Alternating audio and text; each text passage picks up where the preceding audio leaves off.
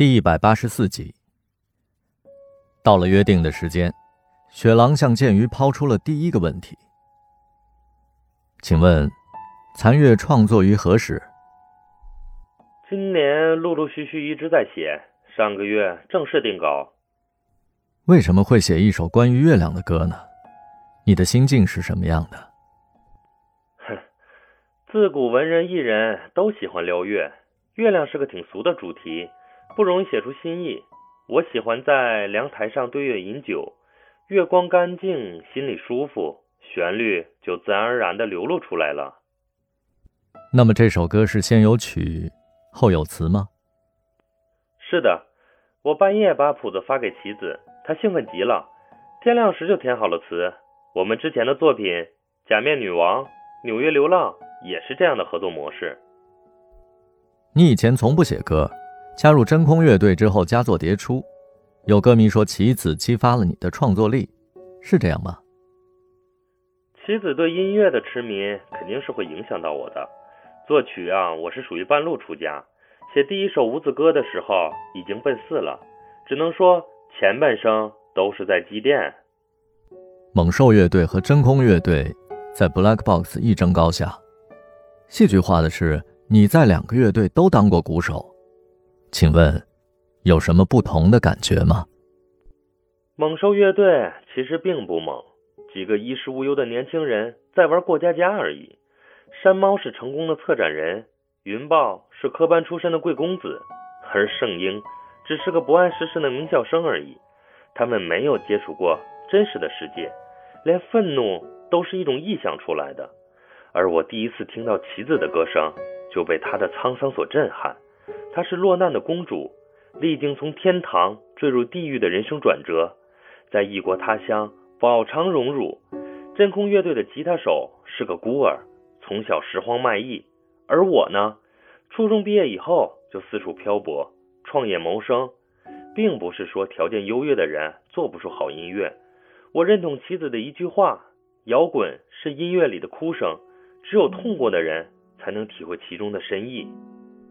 字符接二连三的跳出来，这措辞和语速完全不像是印象中沉闷的剑鱼。雪狼怀疑，棋子就坐在剑鱼的身边替他接受采访。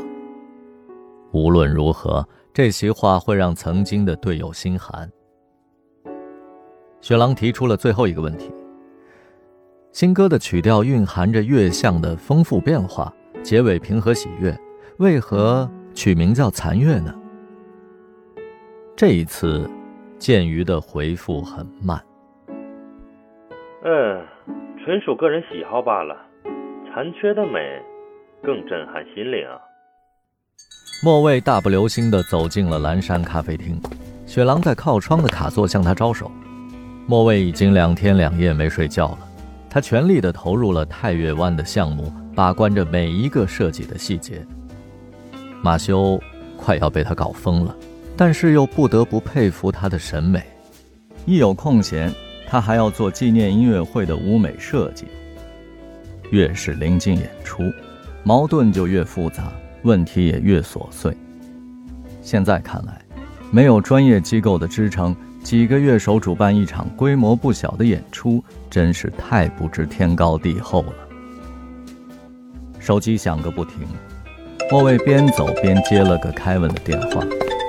凯文说：“上海空出个行政总监的职位，工作相对轻松，待遇也不差，问他要不要争取一下。”莫卫说：“老兄，您别添乱了，没事先挂了。”皮特有没有再叫你打球啊？工作之外，你不用搭理他。打个毛呀！老子都累屁了。凯文又开始埋怨他接了太月湾的项目。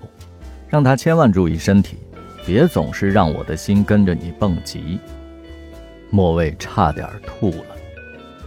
这地方我还是头一次来，有三明治或者汉堡什么的吗？越快越好，我现在能吞下一头牛。莫卫坐到了雪狼的对面，撂下了手机。半小时后我要赶去见客户。哦，我叫了你喜欢的海鲜意面和热巧克力。雪狼刚说完，热气腾腾的食物已经送上了桌。